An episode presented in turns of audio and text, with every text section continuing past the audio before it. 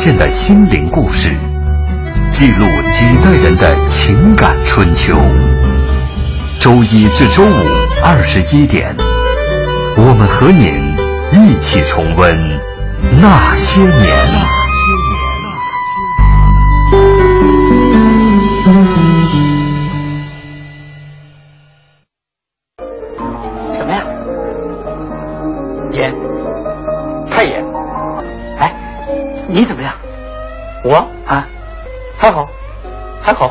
写几个字我看看。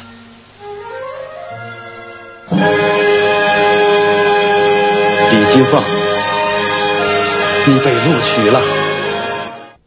这次高考不是往常的了，每一个符合条件的都可以去考，这是党中央给咱的权利，这不是谁的恩赐，更不是谁可以利用自己的权利另搞一套的。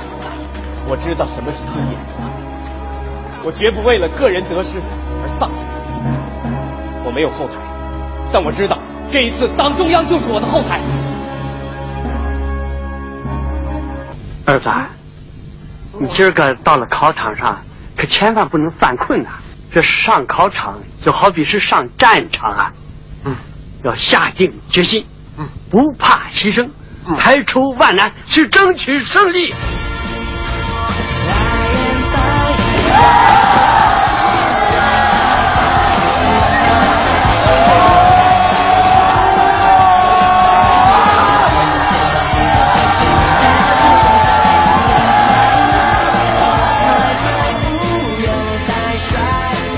贺帆六百七十九，北京国际关系学院传媒系。林烨六百五十三分，北京师范大学历史系。叶雪六百六十八分，北京大学中文系。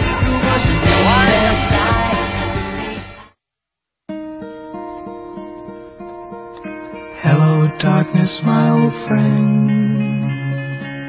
I've come to talk with you again.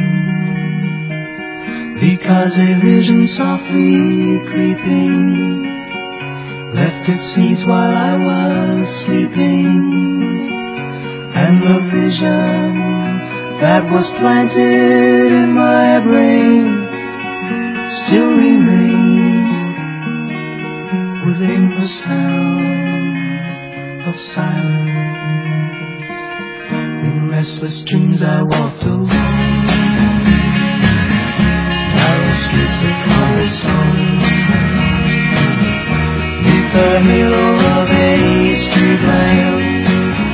I turned my collar to the cold and damp. When my eyes were stabbed. 那些年，记录中国人的情感春秋。大家好，我是小婷。一九六六年，文革爆发，近百万应届生失去了高考的机会。一九七零年，中共中央批转了关于北京大学、清华大学招生试点的请示报告，规定废除考试制度，实行群众推荐、领导批准、学校复审相结合的办法，招收工农兵学员。随后，已经四年没有招生的北大迎来了第一批工农兵大学生，这一决策也迅速得到了推广和落实，一直到一九七七年才被高考制度所取代。由于招收的工农兵学员是由各地的革委会推荐，他们的学历以及素质参差不齐。一九七零年，北大招生两千六百六六十五人，这个文化程度啊是这样的：高中一百七十一人，初中两千一百四十二人，小学七十九人。这种推荐上大学的方式，在当时改变了很多人的命运。这些被推荐的学员，他们是如何选拔的？又能否适应走进象牙塔的生活？本周那些年高考系列，今天我们来讲述特殊年代的特殊高考。欢迎大家在新浪微博来和我们沟通。您可以在新浪微博检索“经济之声那些年”或者艾特主持人小婷。今天这首开场非常好听的歌曲是《闲云漫客》啊，我们在微博上抢到沙发的这位朋友他点的，嗯。那说到今天的这个话题，一九七零年到一九七六年，一共是七年特殊年代的工农兵大学生。那今天走到我们直播间的嘉宾是我们经济之声著名的啊资深的编辑吴纯梅老师。吴老师您好，您好，大家好。嗯。这个可能很多朋友会疑惑，呃，这个七年不是推荐上大学吗？那还有什么高考啊，对吧？我们既然说的是高考系列，总是有跟高考有关的记忆。但是吴老师说，虽然是一九七零年到一九七六年这个工农兵大学生当中的一员，但恰恰他在一九七三年从那年开始，即便是。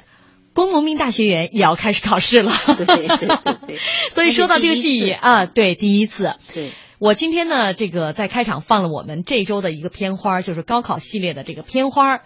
您从这个片花当中，您能够分辨出哪一句是说你们工农兵大学员的吗？比什么那个你被录取了，写了几个字儿是吧？这是当时非常普遍的一个现象，是吗？对，不是，我们是这样的，在那个。就是初中毕业以后，不是上山下乡嘛，都在农村。那时候七零年开始恢复，就是所谓大学招生，那也是重点大学的招生，嗯那是是推荐的。嗯像我们兵团，我特别记得记忆犹新的就是七二年，我们连队推荐了一个猪官去上大学，就是养猪的，对，后勤班的班长，嗯，叫杨文鸾。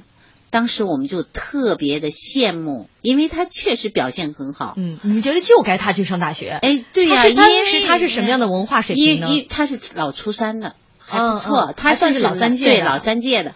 因为他那会儿就是呃，后勤养猪是最脏最累的活了，嗯，对吧？在你要是下乡的话，我们有蔬菜牌。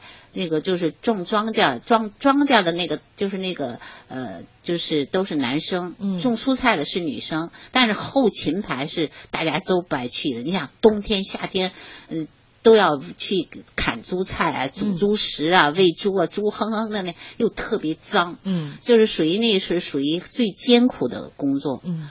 然后就是那一年，就是他考的是中国纺织大学，就是推荐到纺织大学。算一下这个时间，他其实已经在那儿当猪官，可能当了有好几年。六，我们是六九年去的兵团，但是他那时候已经在了，是吗？他早就是他一分配到就是兵团，就就在后勤就做那个，已经相当于有六年的时间了。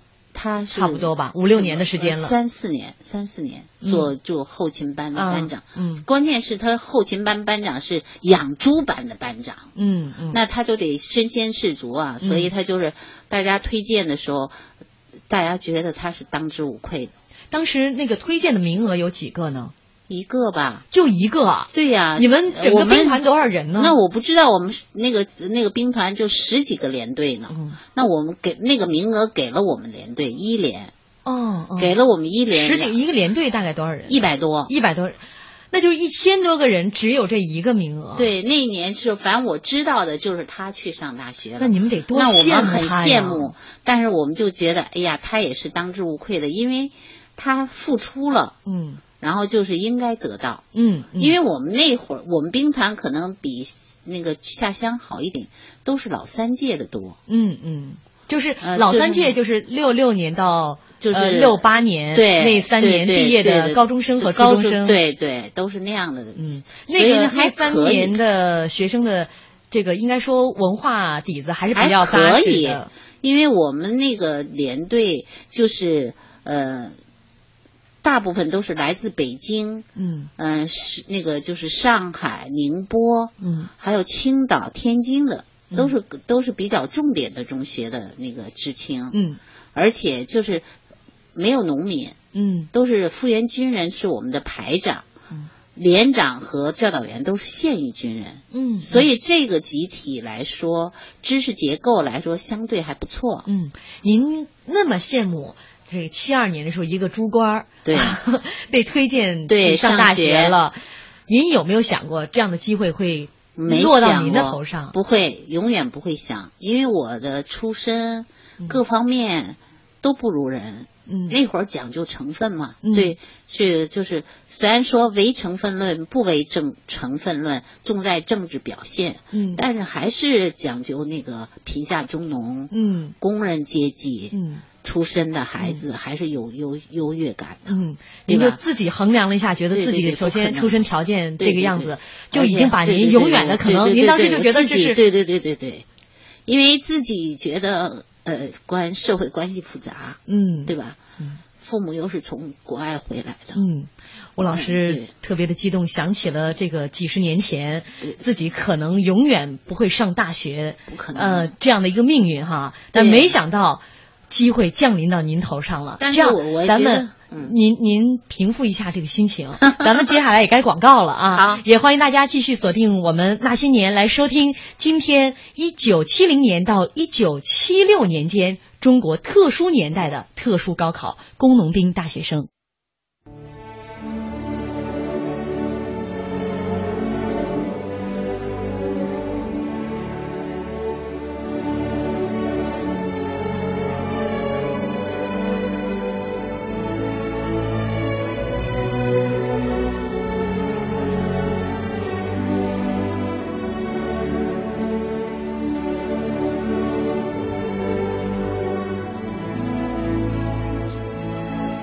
欢迎大家继续锁定中央人民广播电台经济之声《那些年》本周《那些年》高考系列，我们来讲述特殊年代的特殊高考。这个特殊年代是指一九七零年到一九七六年这七年时间，当时中国诞生的工农兵大学生。今天做客我们节目是我们经济之声的资深编辑吴春梅老师，吴老师就是一九七三年的工农兵大学生，而恰恰在他那一年，即便是工农兵大学生以前都是推荐上大学，但是从一九七三年也要开始考试了。现在回忆那段时间，如果用关键词来形容的话，你会给出什么样的关键词？我有一个是五味杂陈，心情啊，嗯还有一个就是顺其自然，嗯还有一个就是一种坦平常心。嗯就是为什么我就说五味杂陈呢？刚开始的时候，那是年初的时候，就说我们教导员就说，嗯，老三届的，首先是老三届的同学、就有资格报名，就是高考，嗯。这是一个条件。嗯。但是你要是就是说自愿报名，群众推荐，嗯。文化考试领导再批准，哦，这是十六字，因为七三年就是说四关呢。对四关，因为那会儿就是说就是邓小平出来了。嗯。就是总理出来，那个就主持那个工作，就是说一定要那个恢复考试。嗯，那文是因化为前两年文化文化很重要。嗯他说，如果不考试的话，就很难，就是说胜任这种学习，嗯。就误人子弟。嗯，我们来看一下微博上，你看听听伊尔，他就说他是那个年代。这个队伍当中的一员，有幸成为了这个工农兵大学生。那时候所谓的推荐上大学，文化水平并不重要。刚开始的时候，政治表现是第一位的。对他就是因为连续两年被评为了三等功，而被推荐到解放军重庆通讯工程学院，成为了一名工农兵学员的。以后的所谓推荐就慢慢开始变味儿了，有一些领导意志逐渐占了主导，也就是被人们所称的“开后门儿”，就是从那个时候中国有了这样的一个词。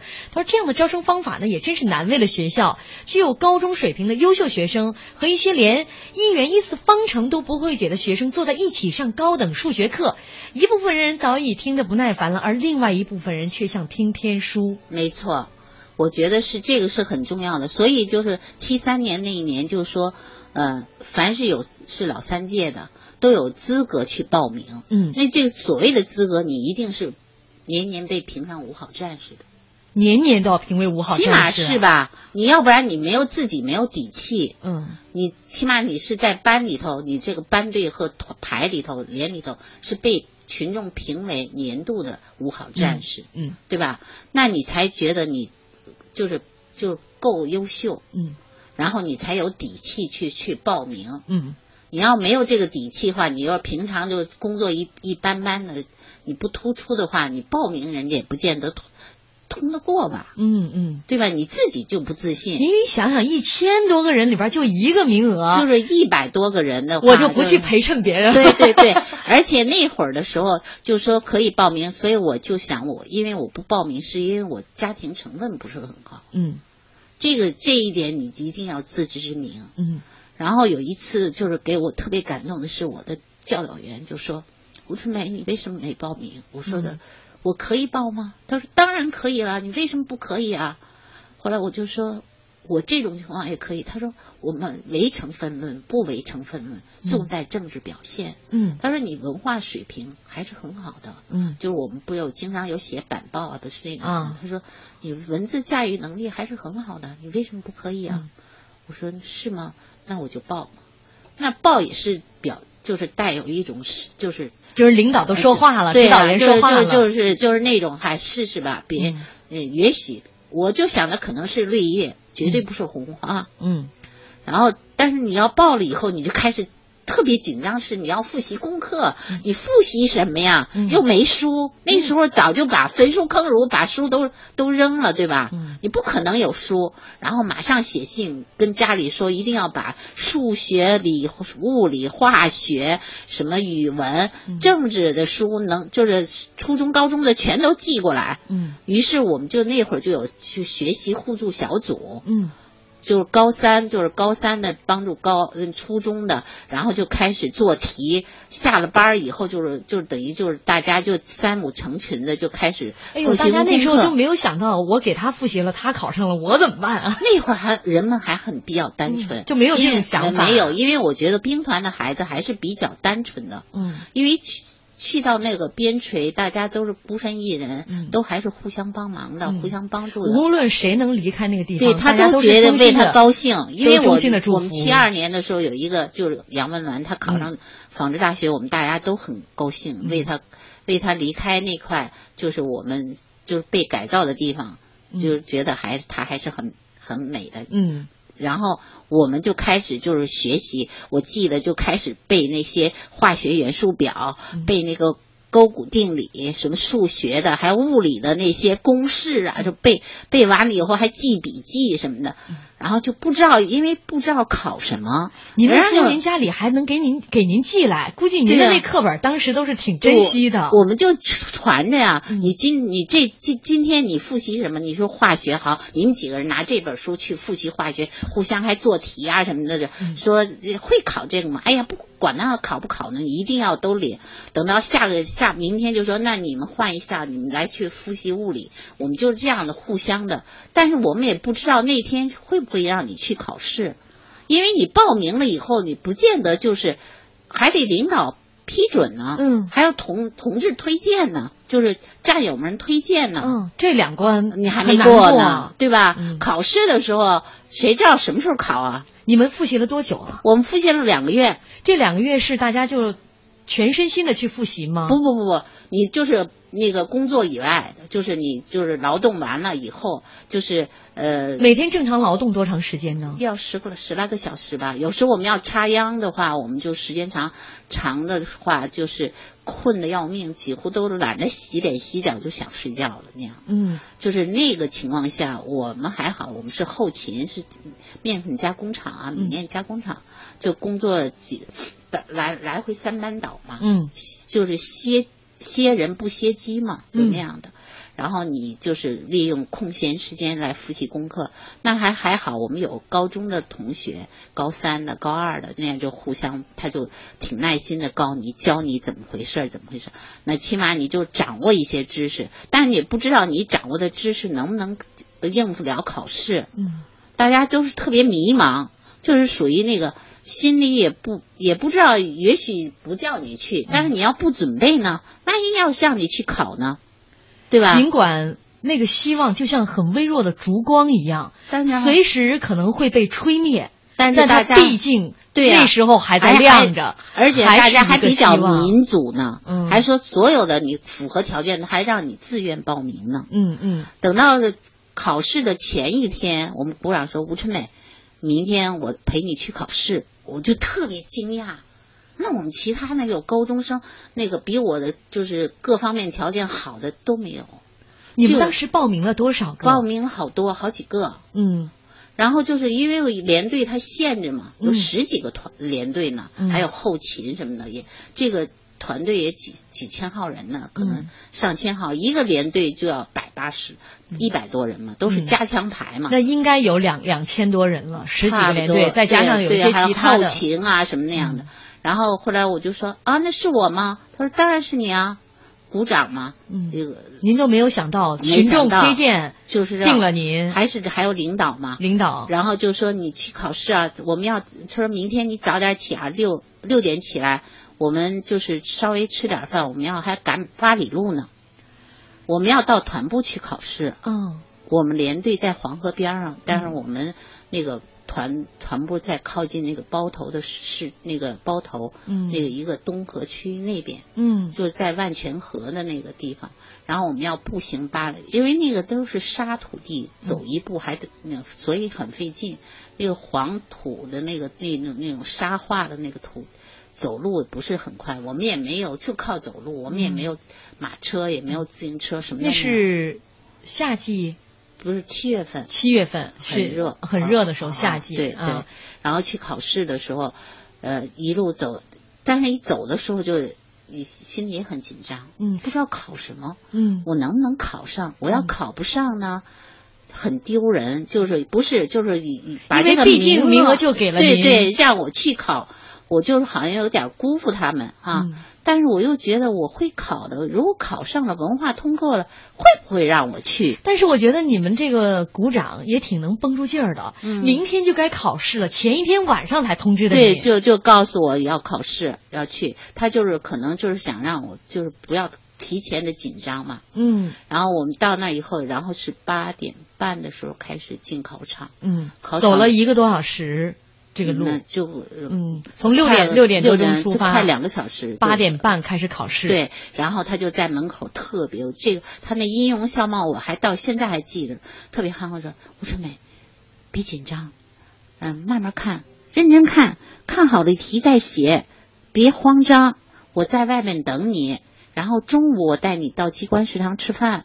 嗯第一天就是上午是考的语文，嗯下午考政治，嗯然后又考数学，考数学是一个卷子，然后那个理理化是一个卷子，然后我就觉得，哎呦，考考语文的时候，就是作文是大头，占四十多分，嗯。然后那些个就是成语啊什么的，那些个分析问题啊，都摆段落大意啊什么图那些个东西，哎，觉得还行。嗯然后我就是就是那个作文题，我到现在还记得，好像就是说有点就是说嗯、有这个我们朝鲜战场有一个最可爱的人是谁嘛？但是这个作文就是说你最难忘的一个人，嗯，你一生当中，那你就说难忘的人就是我们身边的就是那些优秀的。就是解放军啊，或者是他们那些个领导人，他们身先士卒，让你永远难忘。就写那篇一篇作文，嗯，你写了您身边最平凡的对人，对，我的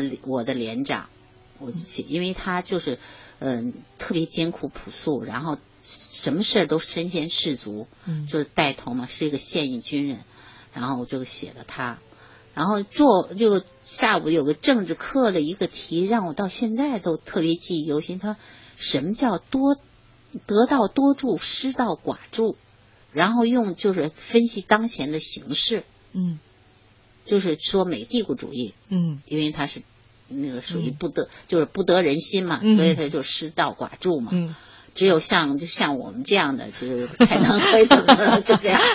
我记得就是特别，呃就是特别深刻。嗯但是我觉得考试不是特别紧张的，但是就是在复习之前，因为你没有什么东西那个来，呃，就是你都没有不不靠谱的东西很多，不知的东西很多，所以你就瞎且您复是习。是一个初中毕业生，对啊，对？吧？然后去跟很多老三届的高三学生一起去考那去些考这个，还好啊，我觉得那个 那个那个数学呀、化学啊、物理啊，都是嗯不是很难。嗯，那还是您这个初三这三年的底子够扎实的。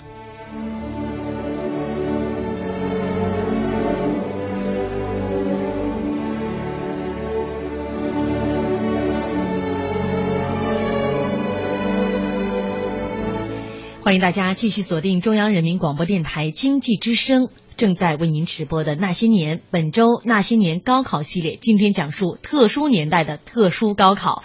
可能很多八零后、九零后的孩子不知道哈，在一九七零年到一九七六年有七年时间，我们实行的主要是推荐上大学的这样的一个方式，而那个时代。工农兵和大学生也产生了一个奇妙的结合，产生了一个那个时代才有的这样的一个词汇，叫做工农兵大学生。所以今天我们也请到我们经济之声的资深编辑吴春梅老师来讲述他一九七三年关于工农兵大学生当时考试的一些记忆啊。我们微博上有朋友在说。宗颖全无说，当年呀、在工矿企业还搞七二幺工人大学，嗯。还有什么工农兵学员之歌，在七十年代，珠江电影制片厂拍摄过一部关于广州环卫工人的电影，叫《同志感谢你》，刘晓庆主演的，有一段讲的就是环卫工人上工农兵大学的这个故事。还有这位呃，教师浪花说，工农兵大学生是我们国家特殊时期的特殊现象，具有入学方式不同寻常、文化水平参差不齐、学制和教学不不正规等特点。他们有艰辛、磨难和困惑，没有消沉。很多学生的学习都比较刻苦，毕业后在工作岗位上也起到了承上启下的作用，有的成为专家学者和骨干，有的出国深造，有的成为国家栋梁，为祖国建设做出了重要的贡献。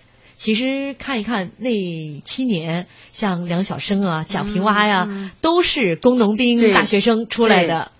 那会儿很珍惜嘛，那考试也是七三年开始考，考完了以后没多久就传出了，就是辽宁出来一个张铁生交白卷，嗯，然后就是这个交白卷在就是就是所有的那个就是全国引起了不仅起引起了强烈的反响，而且在我们这些考生当中也引起了反响。张铁生当时还就这个，因为交白卷平步青云，而且还成了英雄哈。嗯然后大家就觉得为什么要这样？那你为什么既然交白卷，为什么还要考我们呢？嗯大家就想哈，考完了以后。那我们就成了狗熊，就他就成了英雄。嗯那考试是要不要这种文化考试？有没有这种必要呢？嗯那就是是不是他那个交白卷，就是好像有点一种示威，就是说还是那个就是白，就是没文化是、是最光荣的。就是他当时是语文考了三十多，数学考了六十多，理化一共考了六分儿。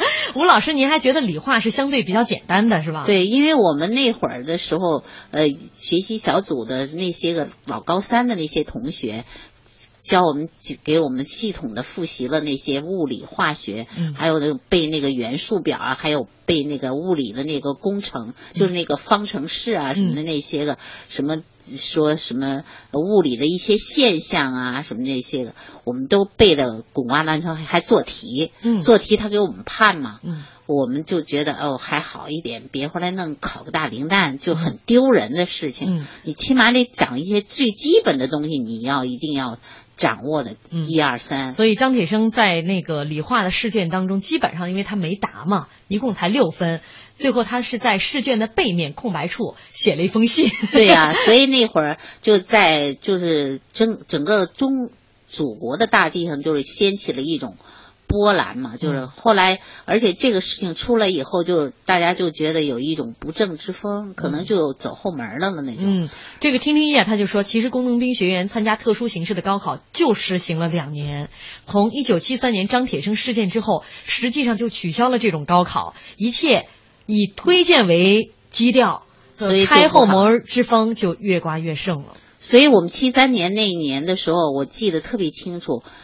那个九月六号是七号，就是有北京招生组的两个老师就到我们连队了。有一天正好我们都就是下班吃完晚饭，然后就是我们教导员就说吴春梅，你到那个办公室来一下，就到队部来那个就是来一下，其他的同学就都到那个其他的战士都去那个礼堂，我们有礼堂，嗯。有个小礼堂，然后就老师就就都带着他们都去礼堂了。然后我就在外头，就我一个人就在外头一个小时，一个多小时。嗯。然后我不知道是当时不知道我不知道发生了什么，嗯。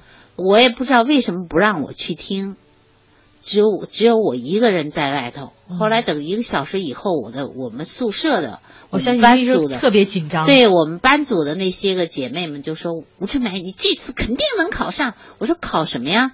我都就考完试以后两个月以后我都忘记了，嗯我我都想着我可能就是一个绿叶，嗯不可能是红花，因为我我自己我这个人还比较自知之明，您太在意自己当时的这个身份了。，对，所以我一想我是只是可以教育好的子女，嗯。所以我就是很很坦然，就是没想的那么多，嗯后来他们就说，因为你没看见那两个老师嘛？北京来的，就是看看是不是呃，我们这次你们这次考试招生是不是按照严格的十六字，就是自愿报名、群众推荐、文化考试、领导批准，嗯有没有经历这个几个就环节，或者他们他们就说的肯就经历了，而且就表就是问我表现怎么样，是嗯是是属于有没有就是不正之风那样的，嗯或者他说没有，后来他们说完了以后就说你要是上了大学，你可千万别忘了我们，就是就是大家就那样的。嗯，过了一会儿，这两个老师又找我谈话，一个女老师，一个男老师。那个男老师姓李，然后就说：“吴春梅，这次文化课你考的还不错，嗯但是你也要做好两手准备。嗯你准备好了吗？”我当时就懵了，因为我不知道我还有这种机会。嗯然后后来我就说准备好了，我我就想着，我如果我要是能考上的话，我会就是奋发的、刻苦的去读书，嗯学好本领，学好知识，来然后为就工农力就是为贫下中农服务。嗯如果我们没被录取，我一定会接受贫下中农的改，这个就是去再教育，嗯做一个合格的，就是当代的年轻人。嗯后来他说：“你有这种思想就好。”嗯然后就是那时候都九月六七号了，人家已经开学了，北京已经开学了。然后我们真正的到北大去报道的时候，已经是九月十二号了。多么令人骄傲的事情啊！你们通过自己的实力，呃，对呀我这样的几乎考试这样的，考上了北大。对呀、而且我们那次就那一年就是那么多人考试，考上了就只有四个名额，就是一个考到了西安交大，嗯一个男生，一个考到了北京工业大学，一个女生。我被分配到北京大学哲学系，嗯，然后还有一个上了就是包头，就是包头的一个中等专业学校。这么多考生才录取了四个，就是你们整个兵团是吗？就是我们那个是就是我们那十八团，十八团，嗯，就是就是我们那个团去考试的那些人，只才录取了四那么四个，嗯。然后我都觉得目，哎呦，真是的，嗯哎呦，我我一想，我一定要特别珍惜这个机会，我觉得不能辜负。您在兵团的那几年，呃，虽然勤勤恳恳，各方面都严格要求自己，但是却是背负着特别大的一个心理负担。对，您一直被自己的这个家庭成分，对对对，就觉得您是去被接受改造的。对我嗯跟别人是不所以一样的您您跟这个两位老师表明心迹的时候，两点就是考上了。我是为工农兵去服务，对考不上，我继续接受他们的改造。，对对，所以我自己也没想到，嗯连我父母都没想到。本来 那个，也就是嗯，七二年日中邦交正常化，对吧？嗯妈妈的朋友都回日本了，嗯然后就在那个时候，妈妈就写了一封信，让让他带给我妈妈的姑姑，嗯。然后就说了一些家里我我是我们家唯一一个插队的人，嗯嗯。嗯，然后他，然后因为他中断了十年的联系嘛，嗯。然后就不知道为什么我会上农村，然后就是在这时候他就是提出来让我去，嗯，他要写信给领导，嗯。中央领导就是让我回回日本，因为我是出生在日本的。嗯然后就在这时候关键的时候，我妈打电话来，就说，就说我你走不走？对我姑姥姥要要要写信，嗯要要给我弄回日本。嗯后来我就说我我已经被北京大学录录取了，嗯我妈妈都不敢相信这是真的，嗯说你怎么会被录取？像像我们这么复杂，就是说家庭成分这么对不好的，对对对对对，嗯。然后他高兴的，就是我记得，就是我们全家人都高兴的都不知道怎么怎么表达，嗯。然后就马上告诉我姑妈不去了，她被送到北京大学了。本来也就是一个最高的学府啊，对对，您就是又靠自己的实力考上了，对，但是这个背后其实是您在当时十八团，在黄河边上，对。经过几年的努力换来的，而且我觉得是我们所有的人的帮忙吧，就帮助吧，我们那些团队的领导还有战士嘛，嗯。对我都很好。嗯。然后就我就是很感激我我成长的那个四年多，嗯。在那儿的锻炼。嗯。我觉得好多东西都是有失有得。嗯。四年多的锻炼，起码让我就是艰苦的环境锻炼人一个人的意志，嗯锻炼一个人的品格，嗯锻炼了一个人在任何情况下就是不屈不挠的一种精神。嗯。飞翔的雏鹰说：“老师有些激动，声音都哽咽了。呃，吴老师不仅哽咽了，而且流泪了，因为回想起几十年前很幸福这样的一次难得的高考机会，他完全没有想到会降临到自己的头上。尽管自己四年兵团生活付出那么大的努力，依然不敢奢望对。工农兵大学的这个推荐名额会降临到自己的身上。对我跟别人不一样，嗯。因为我就是家庭条件各方面都不不不是很好，那会儿还是讲贫下中农，嗯。讲那个那个工人阶级，嗯知识分子还是臭老九。嗯，但是您身边您的这些战友们，而且我的领导，我觉得我们那些嗯，就是连长、指导员、教导员、股长什么的，都对我们特别好。嗯他们就他们可能呃对中央的政策拿捏的也很准，嗯也很很客观。嗯，他没有您是属于可以被在教育育好的的子女女。当时，而且。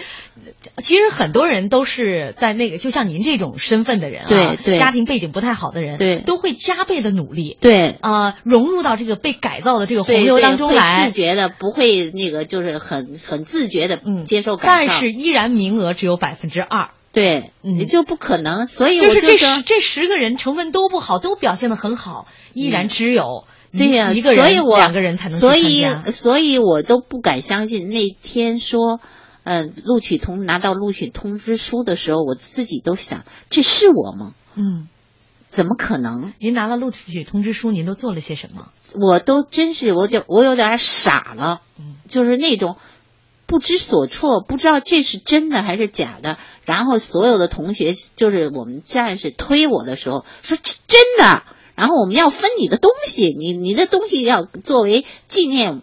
就是要我的就是呃留作纪念，嗯因为我们都是好朋友，嗯说你不能忘了我们，大家也都知道，您这一走就很难回来。是，但是那会儿没想到不回来，嗯因为就想着回来以后还得去服务于那个就是贫下中农那种。嗯其实我们那个连队里根本就没贫下中农，哪有啊？只是那会儿的口号是这样的，我们就是一个就是农垦军团，嗯嗯，就是一个就是部队性质的军事化的管理的，都是嗯知青。好啊，，咱们接下来广告时间，广告之后，我们来听吴老师讲述，呃，那个特殊年代的高考经历，拿到了录取通知书，离开兵团的那一天。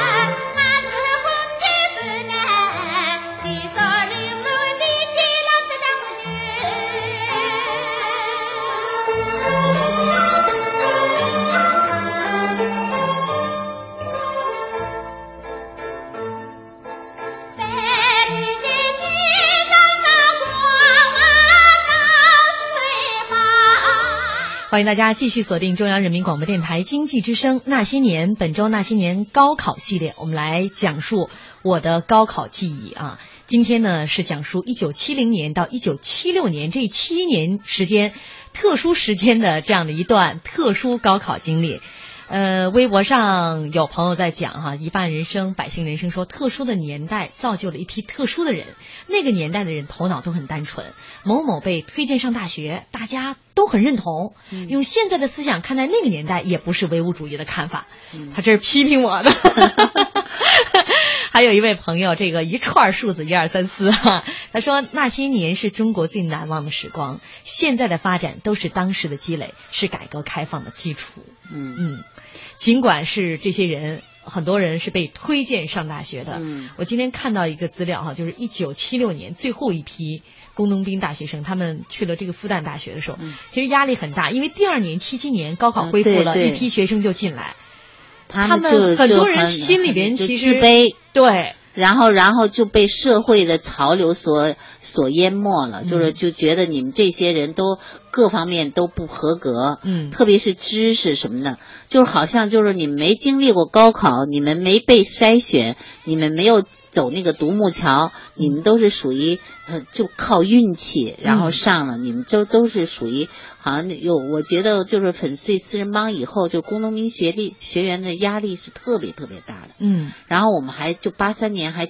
对我们进行了全国性的一次考考试，嗯你知道吗？考给我们发了四十八本书，然后就是什什么都考，什么史地啊什么的，然后就让我们就是呃半天工作半天考试，如果你不考考不及格的话，那你就完蛋了，对吧？这个主要是针对工农兵，就是针对针对工农兵，就是他就觉得你们这些人就是没经过文化考试，然后就轻而易举的就拿到了一个大学文文凭而且你们这些人就是根本不是大学，嗯。就是属属于那种那不不是合格的大学。嗯我觉得好多事情都是有点他的偏见的，嗯好多事情你不能脱离脱离了历史来看一个问题，对吧？嗯七三年考试了，确实我们那年我们老师说那年的学生比较整齐，嗯，就教起来就很好教。进到北大之对后是？对，因为我们哲学系嘛，就讲那些个就是黑格尔的、康德的那什么这些逻辑啊什么的，还有那，就是那个讲基础理论的，还有那个我们的老师冯友兰也给我们讲过课，张岱年也给我们讲过课，他就说。你们这届的学生就相对文化来说比较整齐，嗯就考试和没考试是有一个过一一个不一样，因为他考试的时候，我们那年考试的就要求你是老三届的，嗯嗯，你才能报名，嗯自愿报名。这也是因为前两年遗留下的问题，使得大家知道这个小学文哇文化的这个可能跟高中文化的人没有办法在一个课堂上共同学习。对对，你除非你你自学，嗯自学成才，嗯你学的很好，你也不见得就是说你必须得都到课堂里学的，跟他一样走。也许有的人天生就是就是智商很高，人一看就都明白，那也那也不见得非得要求他，人家必须得高，都得上了十几年大是那个功课。嗯但是就说，呃，这些个就是环节必须得走，该走的还是走。但是七三年第一次恢复高考，然后就出了张铁生，然后又又又中断了考试。嗯其实我觉得必要的考试还是对的，嗯因为起码就是说你筛一下，你的就有没有这个能力基础，嗯去上一些高等的那个就课程，嗯你能不能接受？你能不能吸收？你能不能听懂？嗯，这个就是还是嗯培养那个学生所必要的。无论怎么样，在那样的一个年代，呃，以吴老师这样的家庭成分来讲，您还算是非常幸运的哎简哈。直是我就是幸运的，我都自己不知道这是不是我自己。我今天说吴老师，您找一首歌。吴老师说：“哎呀，那个时候可能就是经常唱北京的金山上。”刚刚听完您讲那段，我觉得应该选《翻身农奴把歌唱》，真是也也就翻过身的这种感觉。呃，刚才我们这个上一时段广告之前，我说讲一讲您离开兵团的那一天。就是我拿到录取通知书的时候，然后我们几个人嘛，北京的有一个是一个就是我们的排有一个是哪个排的排长去北京工业大学，嗯那我们走的不一样嘛，还有一个去西安，那我们离开的时候就全体欢送嘛，那时候大家就真是依依不舍，就是其实。你说上学是挺高兴的事儿，但是真正离开自己战友的时候，又要又毕竟工就是我们生活了四年多，嗯但是那种情感不是那么一就是说说走就能嗯就能、就是能走，都哭得一塌糊涂，嗯然后就同就是特别是同宿舍的人，就把你的脸盆啊什么什么都给留下来，就是说我们要做纪念。嗯你你走了以后，千万别忘了我们，因为我们情感特别好，嗯都是那种那个只身一个人很小就离开父母，那是互帮互助的那种，就跟兄弟亲兄弟姐妹一样的。你们呃，应该同宿舍差不多年龄哈，对，差不多十五六岁十就离开父母，对对，然后就到兵团，然后生活了七八六七年，五六年共同生活共同劳动而且都睡在一个床上。我们是睡土炕，嗯烧的那种土炕，所以都是一个一个挨着的。嗯，都是都是呃，就是同吃同住同劳动，嗯就是同战斗的那个，你想，就是很难分的。嗯然后送到火车的时候，走的时候就哭得一塌糊涂。嗯，把自己的物品留下，带走了和战友的友情。对，然后去的等报道的时候，我记得最有一人都上课去了，因为人家都提前报到了，嗯人都按时开学了，我是十二号才报到的，就是因为人家来调调查查了您这是不是就是按着这个十六字去做的，嗯还是走后门儿。嗯就是就从那以后，我就知道哦，还有就是说，通过不正当的关系，嗯没有经过这些程序就给就就就能上大学。嗯，七年时间，呃，一批又一批的工工农兵大学生哈，在那样的一个特殊年代诞生了。您现在回过头来看，您怎么来看工农兵大学生？其实我觉得工农兵大学生啊，就是文化是是一方面，但是那会儿强调的是人品，嗯就是付出奉献，就是无私的奉献的那个精神。所以你看，七二年那个我们那个朱官班长去上大学的时候，我们都为之骄傲，因为他付出了，他用他自己的行动证明了他就是说把他的青春献给了他的事业。然后就是无私无那个无怨无悔的去去付出，嗯而且那会儿的人是特别单纯，嗯嗯就是那种想的，一定要把自己的青春献给党、献给祖国、献给一切事业。嗯嗯。呃，微博上浩浩乎平沙无垠啊，我们的老听众，每次他的这个微博一出来呢，我们节目就要结束了。他说听吴老师讲自己成为工农兵大学生的往事，真如同跟随他一起做了一场梦一般。梦里有欢乐，有心酸，有努力，有憧憬，有难舍难分的战友情，有真诚相伴的同学谊。这些大学生从特殊境遇里走来，有过光荣，有过失落，更有过奋斗，热情不减，造福社会无限。致敬他们，感谢吴老师，明天再见。